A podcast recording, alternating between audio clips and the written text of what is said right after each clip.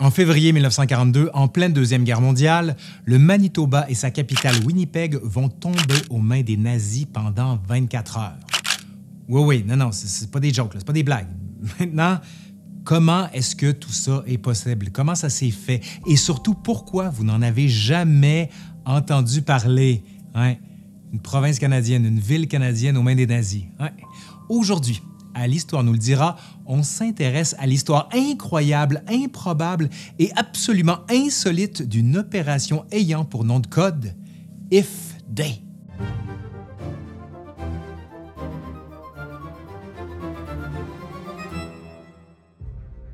Le 19 février 1942, vers 6 heures du matin, des sirènes d'alarme antiaérienne retentissent dans les rues de Winnipeg, après qu'on ait détecté des avions allemands dans le ciel.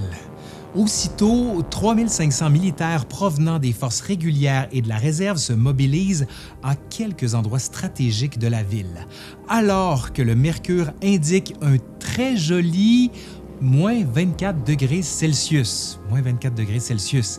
I frat, frat ouais.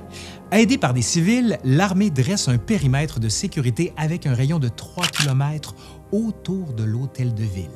Des unités antiaériennes sont posées à quelques endroits névralgiques, prêtes à repousser l'ennemi. Aïe, les nazis s'en viennent, faut les repousser. Attendez, c'est pas fini. À 7 heures, les autorités décrètent une interruption totale des radiocommunications dans la capitale. Winnipeg. Bon, on force même la fermeture de l'alimentation électrique. Ça va pas bien à Winnipeg. L'heure grave. Attendez, c'est pas fini là. Des combats éclatent à la limite du périmètre établi contre des soldats nazis qui sont, dit-on, bien équipés. Les citoyens de Winnipeg entendent des coups de feu, des coups de feu qui ne laissent présager rien de bon. Un peu plus tard, les forces canadiennes se replient sous la pression de l'assaillant. Le périmètre se resserre de plus en plus sur le cœur de la ville on craint le pire. Ce qui ressemble à des obus explose dans plusieurs quartiers de la capitale. Un épais nuage de fumée noire s'installe sur la ville. Des rumeurs disent qu'un pont a été bombardé et détruit dans une attaque de l'ennemi. On dit que des tanks allemands, les redoutables Panzer, foncent sur la ville.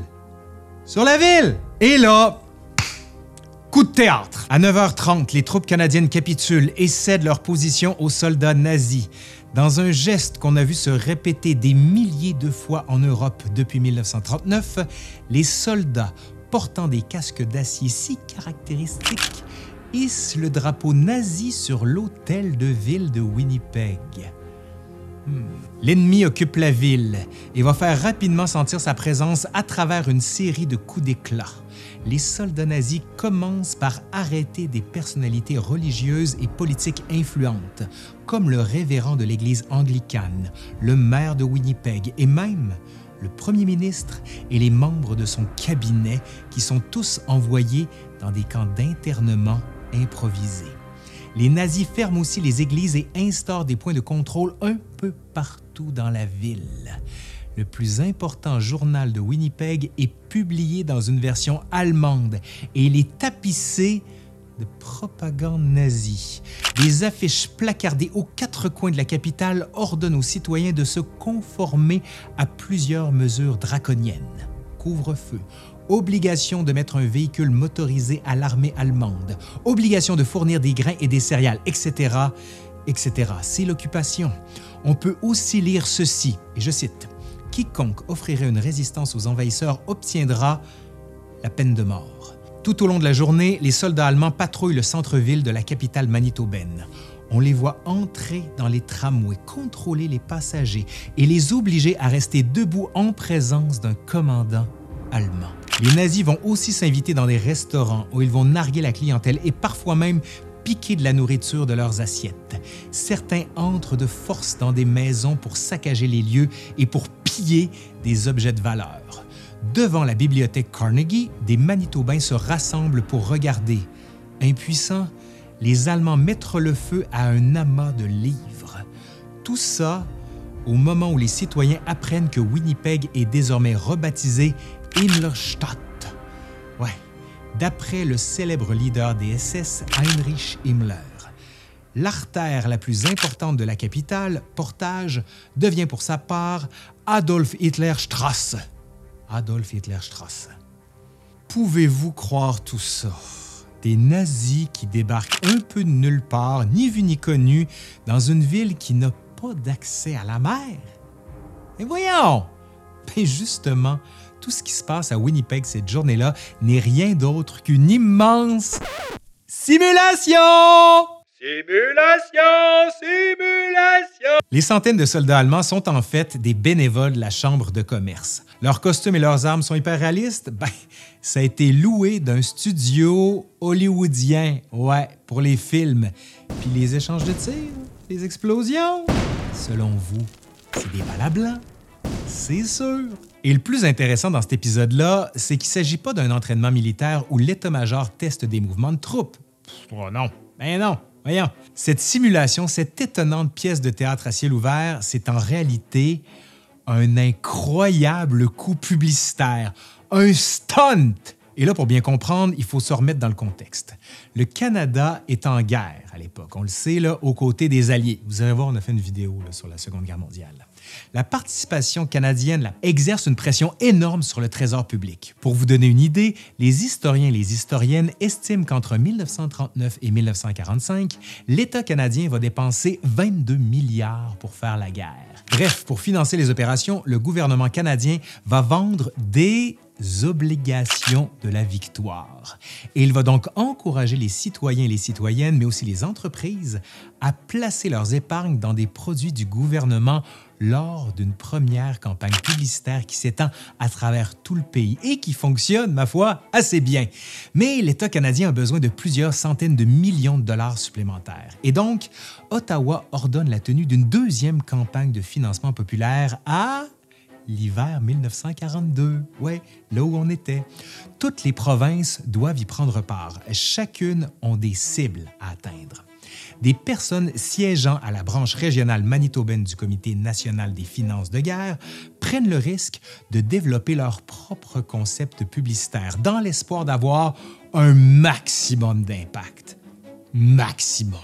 Et c'est comme ça qu'on imagine la fausse invasion de Winnipeg et son occupation par les nazis pendant 24 heures. Pour les Manitobains, cette simulation va recevoir le nom de code Dans le sens de qu'est-ce qui pourrait bien se passer si les nazis nous envahissaient. C'est une opération qui se prépare des semaines à l'avance et qui rassemble des milliers de participants.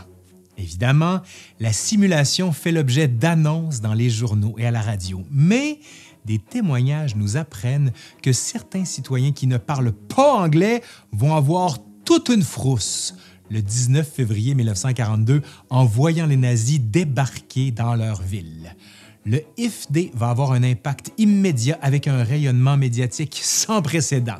Ce coup publicitaire absolument délirant va faire le tour du monde.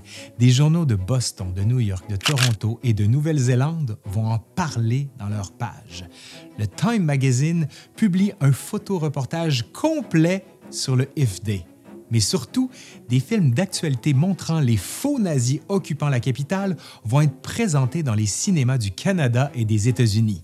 Des millions de personnes vont pouvoir imaginer ce que ça peut être de vivre sous le régime nazi. Même si l'opération est de la pure fiction, puis même si les citoyens de la capitale et des environs ont été avertis à l'avance, la campagne pour la deuxième ronde de vente d'obligations de la victoire va être un immense succès. Vraiment, là. Pour la seule journée de simulation, les ventes d'obligations de la victoire à Winnipeg atteignent 3,2 millions de dollars.